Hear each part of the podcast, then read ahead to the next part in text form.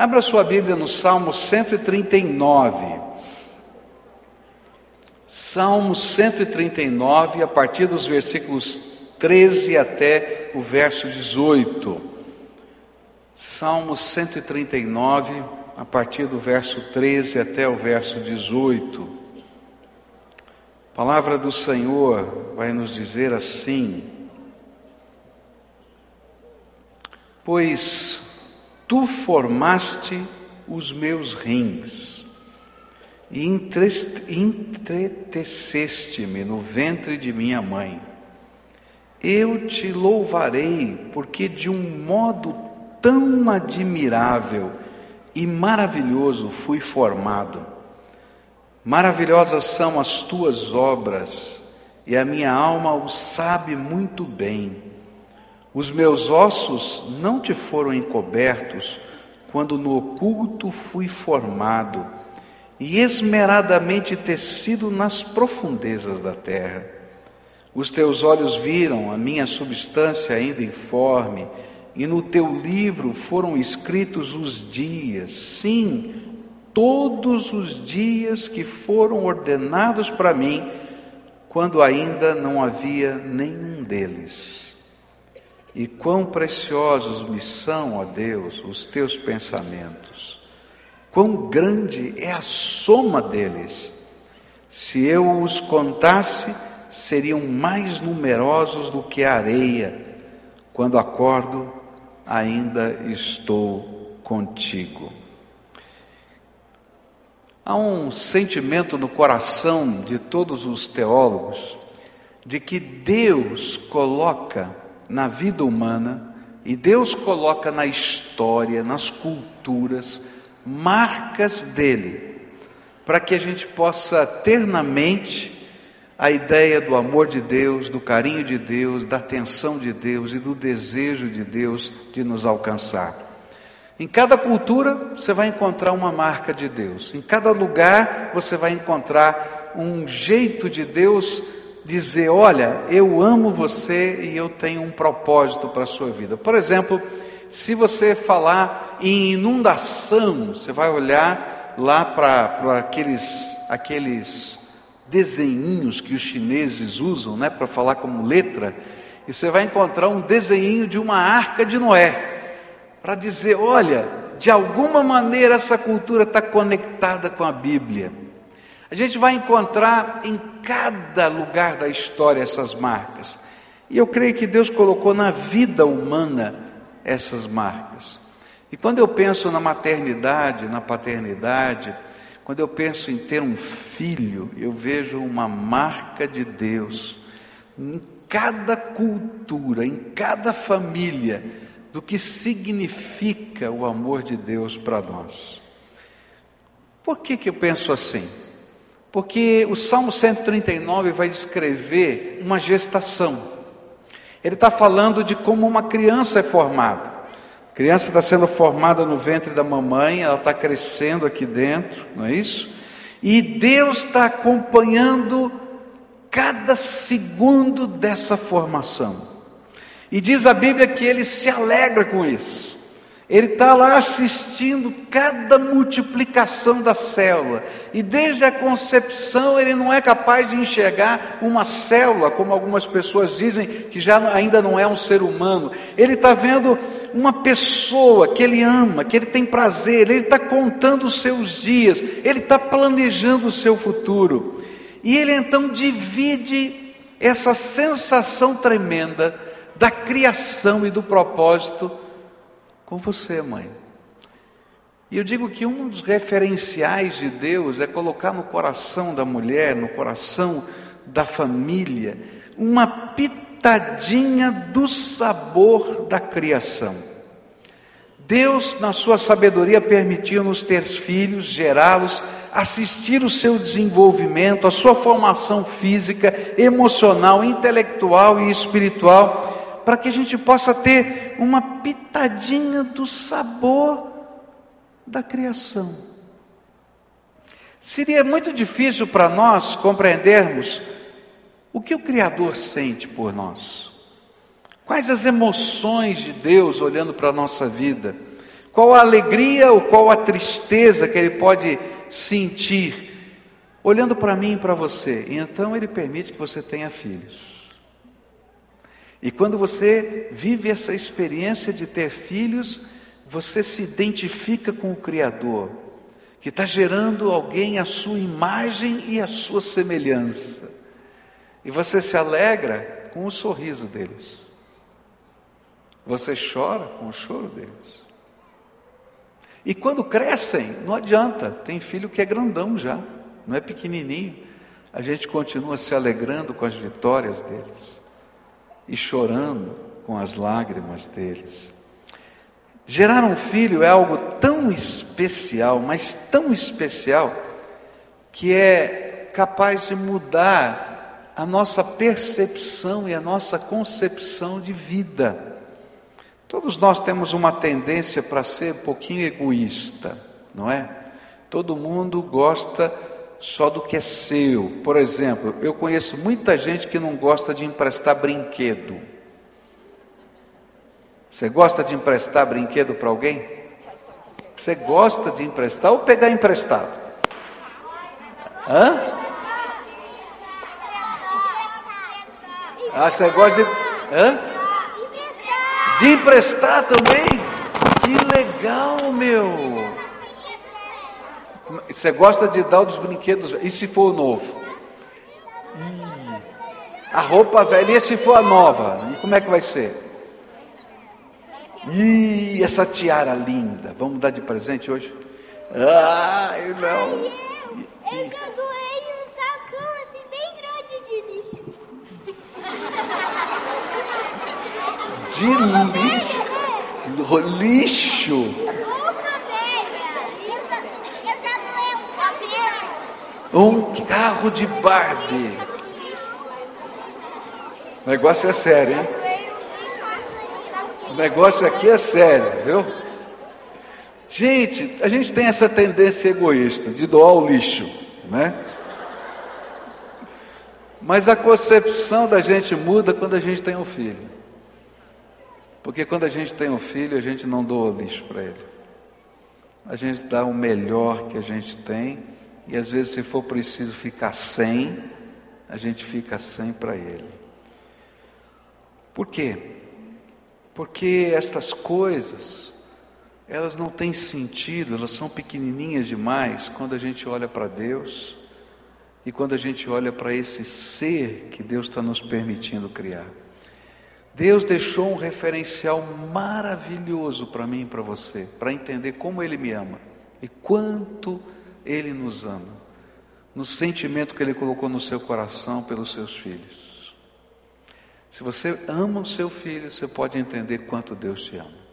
E se você sente o amor da mamãe por você, tá? E tá aqui gostoso sentir aquele abraço, aquele beijo. Como é que era aquela música que vocês cantaram? Era beijo do que de maçã? Como é que era?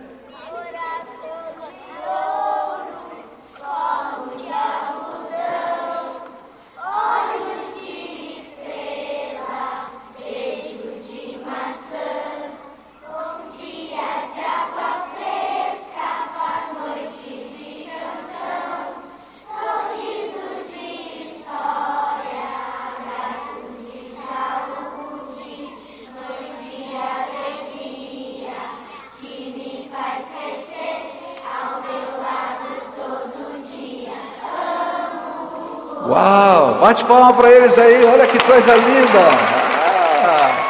Então, se você pode sentir tudo isso da mamãe, então lembra que Deus ama mais ainda você. Mais, mais, mais. E Ele deixou isso como referencial para a gente, dentro da história da vida. Segunda coisa que eu aprendo com esse texto do Salmo 139 é que, da mesma maneira como a gente pode entender o amor de Deus, a gente pode entender um pouquinho da paixão de Cristo. Como assim, pastor? Como é que eu posso entender a paixão de Cristo? Jesus morrer na cruz por mim, olhando para a maternidade. Por- Porque não é fácil dar à luz. Tem muita mãe aqui, estou falando a verdade, não é? não é fácil dar à luz. Para nascer uma criança, a gente muda um monte de coisa dentro do corpo da mamãe. Quer dizer, a natureza muda, né? Um monte de co coisa no corpo da mamãe. E depois tem o momento de sair o bebê, que não é muito fácil esse negócio, meio complicado, né? Mas, apesar de ter dor, apesar de ter uma série de incômodos, e às vezes a gente tem medo desse momento, eu conheço muitas mulheres que têm medo de dar à luz, mas ao mesmo tempo não querem se privar do privilégio de ser mãe. A gente pode entender o sentido daquilo que Deus fez por nós em Cristo Jesus na cruz do Calvário. Não é fácil, e não foi fácil para Deus criar a obra da salvação, mas porque Ele ama tanto, tanto, tanto, tanto, tanto cada um de nós. Ele não teve temor de tomar o nosso lugar na cruz do Calvário. E da mesma maneira que esse sentimento de maternidade impulsiona a ter o desejo de um filho que consome o coração, a disposição e às vezes até de se submeter a tratamentos penosos para que isso aconteça, esse impulso vai além da consciência das dores do parto, simplesmente pela alegria de ter o bebê nos braços logo após as dores. E é engraçado porque eu lembro quando os nossos filhos nasceram, eu assisti os dois partos, e é muito interessante isso. Está lá aquele momento de nascer, tudo, aquela tensão toda o bebê chora, está todo mundo nervoso, daí bota o bebezinho assim no, no rosto da mamãe. Ele nunca viu a mamãe, está saindo da barriga, ele encosta assim. Eu não sei como, para de chorar na mesma hora. E fica assim, se enroscando, sabe? Porque sabe que é a mamãe. E sabe o que acontece? A mamãe também começa a chorar assim. Cai a lagriminha assim, ai meu filho, minha filha, que coisa boa. Acabou. É?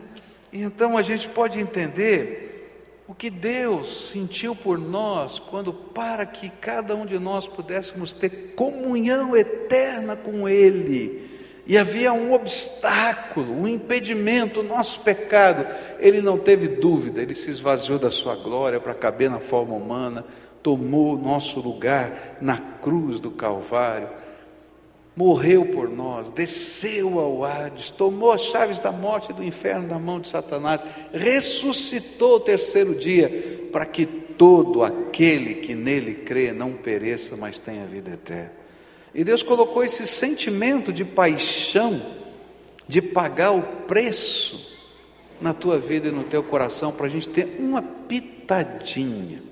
Há uns 10 anos atrás saiu uma notícia de um dilema de uma mãe, porque ela tinha três filhas, trigêmeas, e as três filhas tinham insuficiência renal, e ela só podia doar um rim, o rim dela era compatível, e o dilema dela era: eu não tenho três rins, que se eu tivesse três eu queria doar os três e morrer para que as minhas filhas vivam.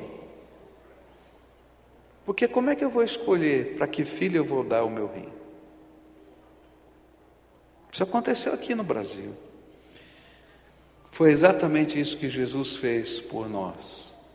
Para salvá-los, ele morreu na cruz do Calvário, para que todos os seus filhos pudessem ser salvos. E eu vou entender a paixão de Cristo se eu olhar para aquilo que acontece no coração da mãe. Terceira e última coisa que eu queria deixar com vocês nessa manhã é que quando a gente olha para o amor de mãe, a gente vai entender nele o, o referencial do amor de Deus, que não desiste de nos amar que não se conforma com as nossas desgraças e intransigências, que não para de buscar, cercar e tocar, que não desiste. Por quê? Porque desistir de amar um filho é desistir de si mesmo. Então não dá, não tem jeito. Essa mamãe que está aí, esse papai que está aí, vai amar você, não tem jeito. Tem hora que você vai para a escola, não é? E ela quer dar o beijo.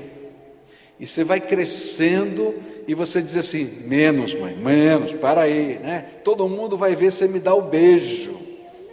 Eu não, né? Mas tem uns grandinhos que falam. Já teve alguém que falou? Olha lá, aquele lá fez assim, aquele ali fez assim, aquele também falou: Ô, oh, para aí, não tem jeito, vai continuar dando beijo a vida inteira.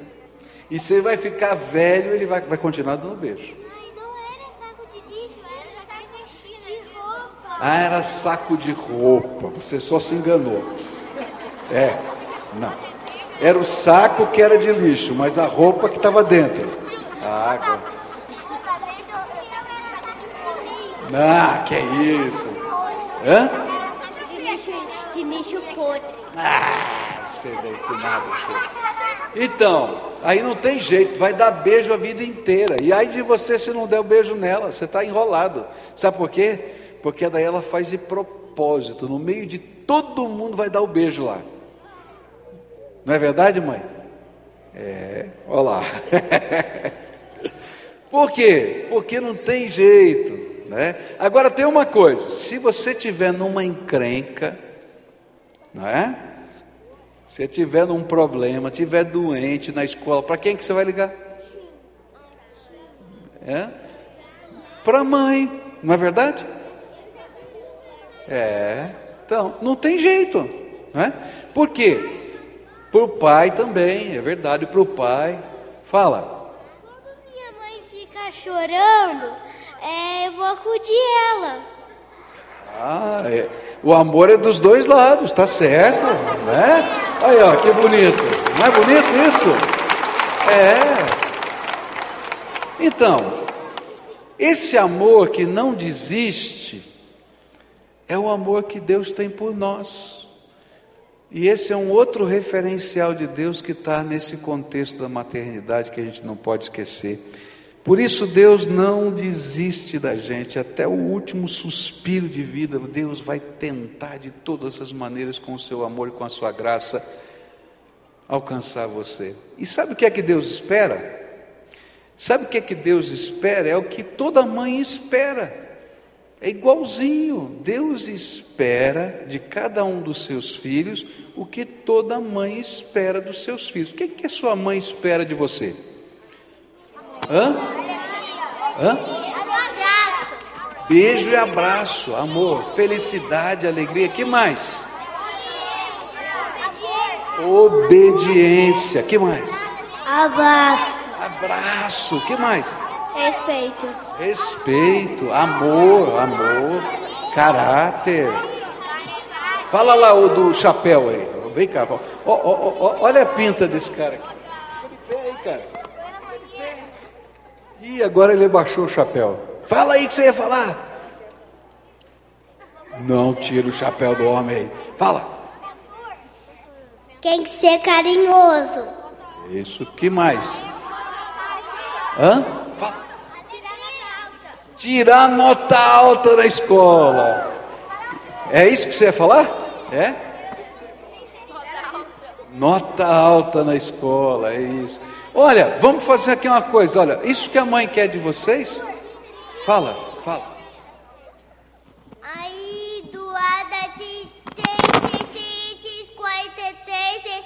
Não sei porque faz, porque de porque de pitar que eu, a mamãe quis ser eu. eu. Preciso de uma mãe tradutora, que eu não entendi nada. Eu preciso de uma mãe. Tra... Hã? Então você pode traduzir?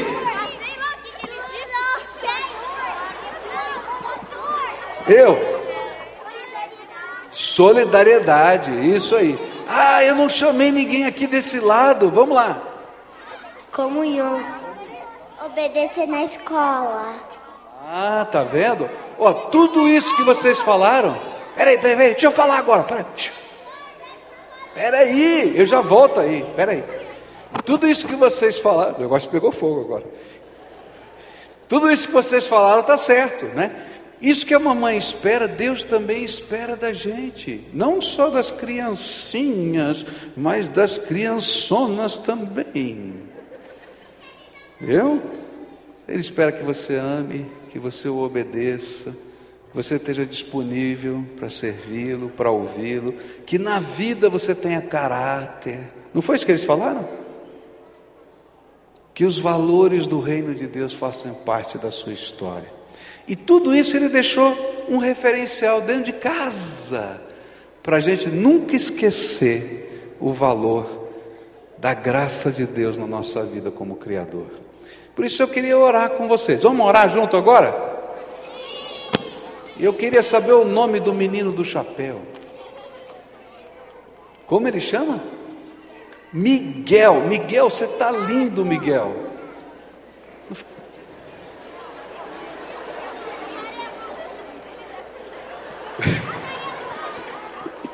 O Miguel tá lindo demais. Mostra o Miguel lá para mim. Não, não, ele não deixou. Tá bom, tá bom, tá bom. Deixa, deixa o Miguel em paz. Deixa o Miguel em paz. É que eu achei bonito Miguel, só isso. Pronto. Então agora a gente vai orar, tá bom? Chega, não mexe no chapéu do Miguel, hein? Ah, eu achei bonito, eu vou querer emprestar o chapéu dele depois. Miguel, você empresta o chapéu para mim? Não. Eu fui, claro. Ó, ele empresta? É teu irmão? Não, ele não quer emprestar. Não. Agora nós vamos orar. Vamos ficar de pé, todo mundo para orar. A gente vai orar, tá? E a gente vai agradecer a Deus pela vida da mamãe. Vocês topam? Ó, Miguel, fica de pé, vamos lá. Fica de pé. Vamos lá, vai. Nós vamos agradecer a Deus a vida da mamãe. Sabe por quê? Porque a vida da mamãe, agora presta atenção no que o tio está falando aqui. Porque a vida da mamãe mostra para gente quanto Deus ama a gente. Deus ama você mais do que a mamãe. E a vida do teu filho mostra para você, porque você pode olhar para o teu coração, quanto Deus te ama. E nessa oração eu quero pedir para Deus abrir os teus olhos, para você perceber o carinho que Ele tem por você, o cuidado que Ele tem por você, como Ele está tratando a tua vida. Que às vezes, como filho, a gente não entende a bronca da mãe e do pai, mas precisa, não precisa? E na nossa vida nós precisamos também da disciplina de Deus. Então vamos orar juntos? Senhor Jesus, muito obrigado, porque de uma maneira tão maravilhosa o Senhor marca a nossa vida com sinais da tua graça. E a maternidade, a paternidade, a família, é um presente do Senhor para nós, um referencial do teu amor infinito, do teu cuidado sem limite, da tua alegria em nos acolher nos braços, do desvelo, da atenção. Que a graça do Senhor se derrame sobre essas crianças que a graça do Senhor se derrame sobre a casa delas. E que, Senhor, esses referenciais sejam vistos, porque o Senhor há de aplicá-los no coraçãozinho dessas crianças e no coraçãozinho desses adultos que estão aqui. Porque todos nós somos teus filhos amados e o Senhor é quem cuida de nós. Por isso, nesse dia, nós pedimos: abençoa as mamães, abençoa a casa, a família, o lar, faz a paz de Jesus estar lá dentro. Abençoa os filhos, porque não haveria bênção para a mãe se elas não puderem ver a bênção nos seus filhos. Mas acima de tudo, Senhor, ajuda-nos a entender que a maior de todas as bênçãos é a gente se reconectar e estar em comunhão com o Senhor. Fica conosco. É aquilo que oramos no precioso nome de Jesus. Amém e amém. Você pode se sentar.